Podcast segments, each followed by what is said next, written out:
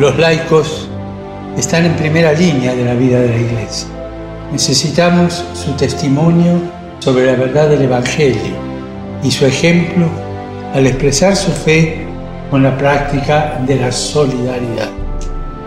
Demos gracias por los laicos que arriesgan, que no tienen miedo y que ofrecen razones de esperanza a los más pobres, a los excluidos, los marginados Pidamos juntos este mes para que los fieles laicos cumplan su misión específica, la misión que han recibido en el bautismo, poniendo su creatividad al servicio de los desafíos del mundo actual.